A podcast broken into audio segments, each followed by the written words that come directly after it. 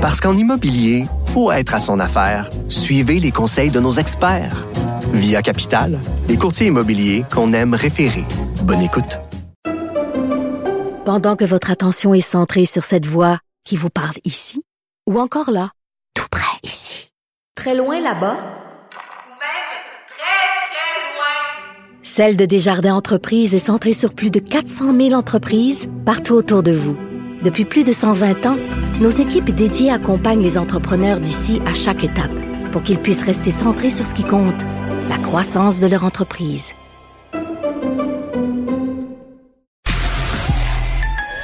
Vous écoutez Marc-André Leclerc. Parce qu'il ne prend rien à la légère. Il ne pèse jamais ses mots. Cube Radio. C'est l'heure euh, de m'entretenir avec Maxime Lapointe, avocat spécialisé en immigration. Bonjour Maxime. Bonjour Marc-André. Maxime, bon, euh, tu nous as parlé tout l'été là, d'immigration, c'est des sujets qui te passionnent, tu en vis, tu en manges. Et là, hier, euh, tu te promenais à Montréal avec ta conjointe, avec ton poupon. Et là, heureux hasard, t'es tombé sur quelqu'un aussi qui travaille beaucoup sur les dossiers d'immigration présentement. Là. Exactement. Donc, je rentre dans un resto et il y avait deux ministres du gouvernement de la CAQ qui sortaient, donc M. Fitzgibbon et M. Jean Boulet, ministre de l'Immigration, aussi ministre du Travail. Donc, évidemment, j'ai pas, je pouvais pas m'empêcher de l'accoster. C'est sûr. Je me suis présenté. Euh, J'étais surpris quand même. Je pense qu'il me connaissait pas. Là. Pourtant, s'il y a un avocat d'immigration au Québec qui est médiatisé pour commenter les politiques d'immigration, c'est moi. Euh, mais quand même. Donc, je me suis présenté et je lui ai dit d'emblée, là, je dis, vous êtes le meilleur ministre de la CAQ. Sur les trois ministres qu'on a eu, là, Simon Jolin Barrette, Nadine Giraud. Euh, je trouve que depuis que M. Boulet a pris le relais en novembre 2021, euh, le son, le ton a changé un peu, puis les explications. Puis je trouve honnêtement que le ministère du Travail et de l'Immigration devrait être quand même assez mm. relié. Là, pénurie de main-d'œuvre, donc on va en parler de plus en plus, les enjeux constitutionnels du fédéral, du provincial. Et euh, mon, mon, sujet du jour, finalement, c'est je pense que si la CAQ est réélue, euh, M. Boulet devrait euh, continuer à l'immigration. Mais là, comment il a réagi, Maxime? Là, comme, là tu, tu as lancé des fleurs. là, il a comment il, attendait le ah, pot? J'ai lancé le pot aussi, Ketofon. on a fait un petit peu des deux. Sur les fleurs, euh, il était content. il m'a parlé de sa carrière en droit aussi. Il m'a dit, moi aussi, je viens mm du milieu juridique, me parler des cabinets pour lesquels il a travaillé. Et euh, je lui disais justement que c'était une bonne idée de combiner les ministères. Il était d'accord avec moi. Et on, a, parce qu'il a aussi parlé à ma conjointe, Marie-Ève, qui est aussi avocate dans mon cabinet. Et elle travaille plus dans le programme Mobilité internationale, qui est un programme fédéral. Donc là, je riais un peu. Je disais, ah, Marie-Ève, elle travaille plus dans le programme fédéral. Mm. il m'a parlé du PMI+. Mais on venait d'en parler hier ensemble. Hier ensemble, Puis là, je disais, ben c'est ça, euh, M. Boulet, le PMI+, faut pas envoyer les lettres d'invitation aux candidats qui ont déjà la mm. résidence permanente, qui l'ont eu peut-être depuis 3-4 ans. Donc, il y a du gaspillage de, fonctionnaires à ce niveau-là. Elle avait l'air quand même surpris. Euh, donc, on a abordé ce sujet-là. Mais il y a un point intéressant, Maxime, que tu, que tu viens de dire par rapport à... Euh, fusionner entre guillemets des ministères ou mettre deux charges ministérielles au même ministre. Puis souvent, quand tu es premier ministre dans l'entourage, qu'est-ce que tu fais? Ben là, tu dis OK, là là, j'en ai fait élire mettons euh, 75, faut que je rende le plus de personnes euh, heureuses, faites là, ben là, on va diviser. T'sais, on va un ministre d'immigration, un ministre du travail, un ministre de la langue, un ministre de X, d'Y pour vraiment euh, donner des cadeaux à tout le monde. Mais il y a quand même une réflexion à voir là que quand tu prends deux dossiers qui est le travail, pénurie de main-d'œuvre, emploi, ben il y a une logique que ce soit la même personne que ce soit le même. Et je pense que la CAQ, si elle remporte, on verra le 3 octobre au soir, mais il y aurait tout intérêt également à avoir cette réflexion-là. Tu sais, oui, de faire plaisir aux individus, mais il faut regarder aussi qu'est-ce qui est fonctionnel puis qu'est-ce qui marche. Oui, puis je, t'en rajoute une couche, si tu permets. Les euh, députés qui euh, disait au mois de mai, qui disait oh non, nous on est bien euh, dans la fédération, on, mhm. est bien dans la CAC aussi dans le Canada, mais ben, ça serait eux qui devraient parler au fédéral dans des compétences comme l'immigration, où est-ce qu'on doit discuter beaucoup avec le fédéral. C'est mon point, c'est si on met un ministre de l'immigration qui est totalement euh, disons plus nationaliste, mhm. ben, ça va être difficile de travailler avec le Canada. Donc ça c'est un enjeu à considérer. Et là-dessus, je trouve que euh, Jean Boulet le fait fait bien. on a parlé des délais de traitement du programme immigrant investisseur parce que lui il me dit ah c'est de la faute du fédéral, ils ont pas rencontré nos cibles d'immigration. Mais je dis, non, mm. attendez, le oui, OK, la COVID, peut-être que le fédéral a moins livré, mais vous, vous leur en avez en, vous leur en avez tellement peu demandé de traiter que c'est Mhm. sûr que les fonctionnaires, ils ont d'autres choses à faire. Ils ont 400 000 dossiers à traiter Immigration Canada. Si le Québec leur en demande de traiter, exemple, 40 000, Mhm. puis ils ont fini au mois d'avril, ben, ça peut être long. Avec janvier prochain, ils décident de se remettre le nez dans le Mhm. dossier. Donc, ça prend un dialogue plus constant. Et ça, je lui ai fait comprendre que les, les dossiers immigrants investisseurs, entre autres, d'attendre des 4-5 ans, c'est pas acceptable. Donc, il disait, ah, je sais, ça n'a pas d'allure. Je, je l'ai félicité de savoir comment rouvrir l'accord Canada-Québec. Justement, on en parlait hier. L'article 33, j'avais jamais entendu quelqu'un à l'immigration avoir un discours En parler. Aussi pré- précis.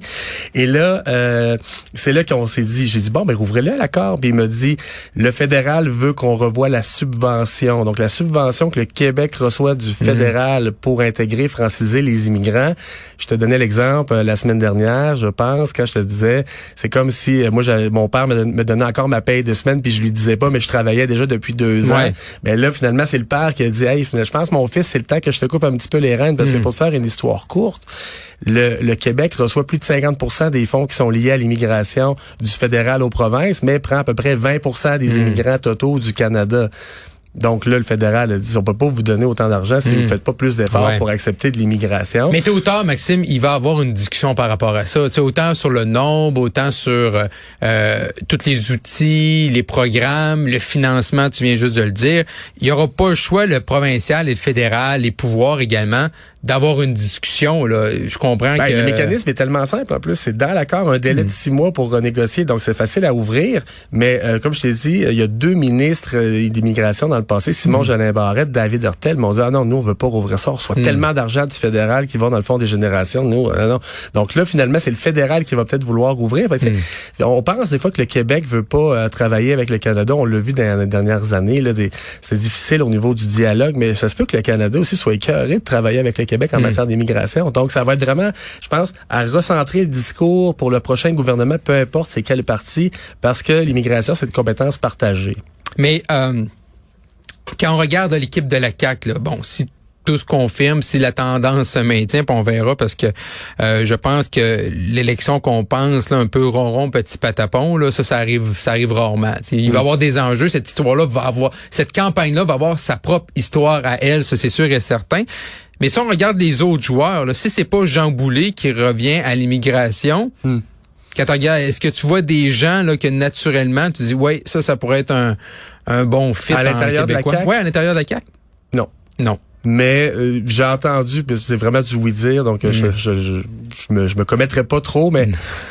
Faut faire attention avec les oui-dire C'est des ça. fois. c'est- Peut-être Geneviève Guilbeault serait pressentie Ah ouais? pour aller reprendre ça. Moi, personnellement, comme je te dis, je pense que Jean Boulet a fait le travail. Il a pas eu tout à fait un an pour Mhm. Ouais. faire ses preuves, mais Mhm. une continuité, je pense que ça serait bon. Si jamais la CAQ ne gagnait pas le 3 Ouais. octobre, ben là, dans qui- les autres ouais, partis, Est-ce qu'il y, je vais est-ce qu'il y en a? Est-ce qu'il y en a? Exactement, on s'en va là. là. Est-ce Ben, qu'il y en a de PLQ, euh, PQ? Y a-tu des gens qu'on dit... PQ, ouais? euh, Parti québécois, dans la euh, circonscription euh, de Masson, il y a Maître Stéphane Anfield qui Oui. se présente, un avocat d'immigration qui est très médiatisé, euh, très compétent. Je le connais pas personnellement, mais c'est assurément quelqu'un qui connaît très Hmm. bien le partage des compétences, les concepts d'immigration. Donc, c'est quelqu'un qu'on pourra quand même surveiller.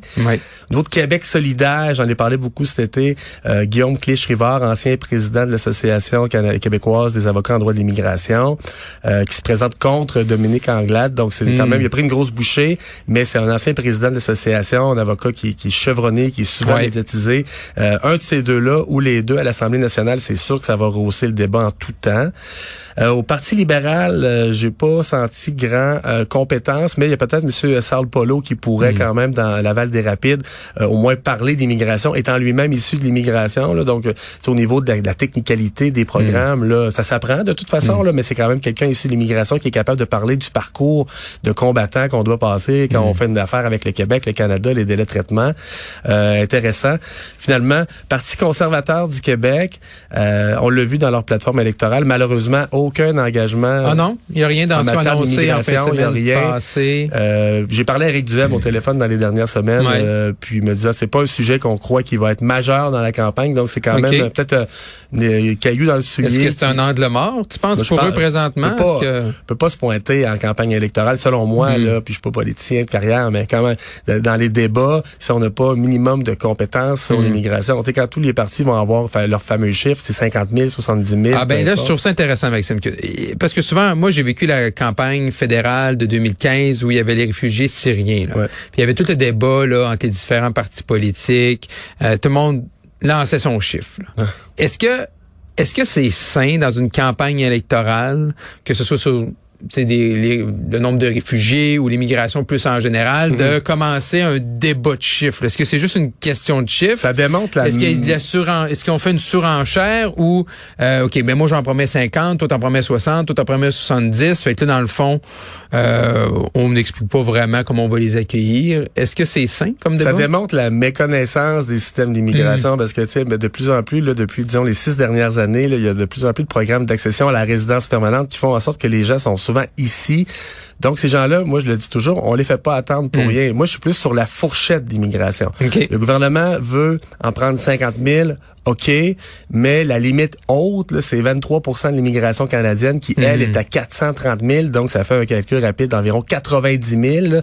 Donc, le meilleur moyen de dépomper les inventaires, c'est de dire minimum 50 000, maximum hmm. ce qu'on a le droit d'aller chercher du Canada sans se battre avec eux autres puis rouvrir l'accord Canada-Québec. Donc, la fourchette, le concept de fourchette d'immigration, je, je, le répète encore, la fourchette. Il faut mhm. éviter de parler des seuils d'immigration puis dire 50 000 c'est trop. Mais nous, on pense que c'est 60 000 sans mhm. connaître vraiment les tenants et aboutissants de, la, situation globale de l'immigration au mhm. Québec. Comme je te dis, les gens sont souvent ici avec un permis de travail à renouveler continuellement et ils vont aller dans d'autres provinces si jamais c'est moins long. Donc, la fourchette, si on peut se rendre jusqu'à 90 000, ne serait-ce que pour un an, pour dépomper tous les inventaires et repartir en 2024 avec euh, zéro dossier en arriéré, euh, ça serait parfait, je pense, pour l'intérêt de tout le monde. Effectivement. Donc, à partir de ce moment-là, euh, je trouve ça quand même curieux que tu, de, que, de voir que le euh, Parti conservateur du Québec avec Éric Duhem disent que ce ne sera pas un enjeu. Là. C'est pas dans leurs cinq euh, enjeux forts. Puis c'est sûr que oui, les mesures sanitaires, puis l'inflation, puis les familles. oui, c'est ça. C'est peut-être pas le cinquième, mais tu sais là, on peut faire un débat. C'est-tu le sixième, le septième, le huitième? Avec la pénurie de main d'œuvre, il y a, y a une discussion à avoir là. C'est sûr. Puis il y a pas, ben, évidemment, dans les euh, les candidats qui se présentent pour le Parti conservateur, on a fait beaucoup d'annonces dans les derniers mois. C'est des gens qui sont souvent inconnus du grand public, donc euh, c'est difficile de dire qui serait ministrable, mais même s'il y avait un candidat ultra compétent mhm. dans un parti qui a aussi peu de place dans sa plateforme pour l'immigration, ben c'est des coups d'épée dans l'eau. Donc là-dessus, M. Duhem, peut-être de tôt ou tard, va devoir s'éduquer en immigration, tout comme les mhm. autres partis, parce que ça fait partie euh, de l'intérêt du Québec et de la situation mhm. actuelle. La démographie baisse, on le sait, la pénurie de main-d'œuvre est constante. Maxime Lapointe, avocat spécialisé en immigration, un grand merci. On se retrouve demain. Demain. Bye bye, merci. Bye bye.